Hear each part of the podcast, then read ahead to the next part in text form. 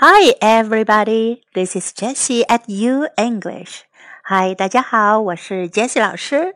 Follow U English, learn a little bit of English every day. Have fun and stick to it. You'll make big progress.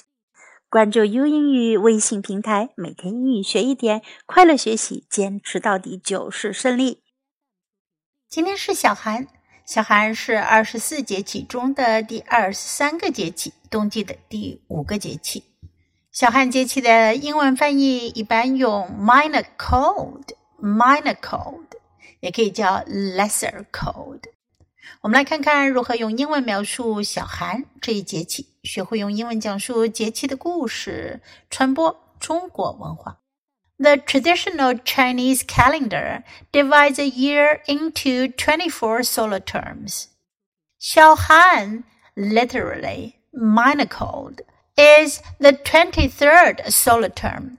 It begins when the sun reaches the celestial longitude of 285 degrees and ends when it reaches the longitude of 300 degrees. It more often refers in particular to the day when the sun is exactly at the celestial longitude of 285 degrees, which in the Gregorian calendar is around January the 5th. Each solar term can be divided into three pentads. They are first pentad, second pentad, and last pentad. Pentads in Xiaohan include First Pentad, Xiang Wild geese start to fly north to home. Second Pentad, 次候鹊始巢 Magpies begin to nest. Last Pentad, 末后至始渠 Pheasants begin to chirp. Minor cold means that the weather is cold but not extremely cold. It is also a solar term indicating the change of temperature. Many Chinese sayings use the weather and climate situation during minor cold to predict the weather in the following spring. During minor cold, people always start stocking New Year goods including Spring Festival couplets, New Year pictures, paper cuts for window decoration, firecrackers, incense, and lanterns. Mutton hot pot, chestnuts, and baked sweet potatoes are three recommended foods for minor cold. According to traditional Chinese medicine theories, people need to eat food that contains more yang energy to prevent cold from harming their organs. The yang energy in the three types of food is strengthened through their method of cooking, boiling, stir frying, and baking. Another important traditional food for minor cold is la ba porridge it is made from many kinds of nuts, cereals, and dried fruits. Local people in Beijing often cook la ba porridge on the night of the seventh day of the twelfth lunar month. After one night's slow simmering, all the ingredients melt into the porridge in the morning of the eighth day, becoming a warm delicacy to enjoy in cold days. Minor Cold is also the busiest time for doctors and pharmacies of traditional Chinese medicine. Many people need them to prepare new medicines, which will be consumed before the Lunar New Year.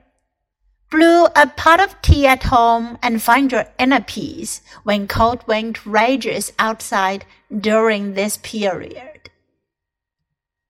最后，我们一起来学习一下二十四节气的英文名称。Start of spring, 立春. Start of spring. Rain water, 雨水. Rain water. Awakening of insects, 惊蛰. Awakening of insects.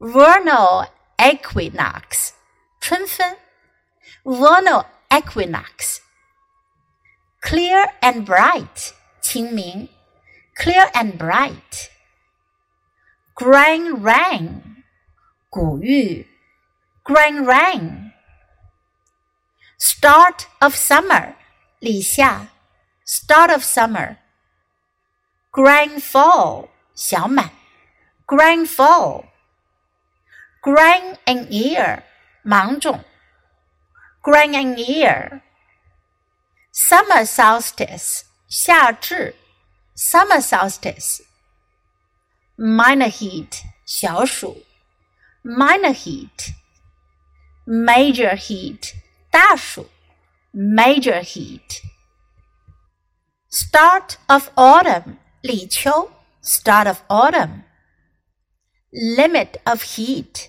处暑，limit of heat。White dew，白露，white dew。 Autumnal equinox, 秋分 Autumnal equinox. Cold dew, 寒露 Cold dew. Frost descent, 霜降 Frost descent. Start of winter, 立冬 Start of winter. minor snow, 小雪 minor snow Major snow，大雪，major snow。Winter solstice，冬至，winter solstice。Minor cold，小寒，minor cold。Major cold，大寒，major cold。Now it's your time to open your mouth and practice. Have fun learning English. That's all for today. Until next time, goodbye.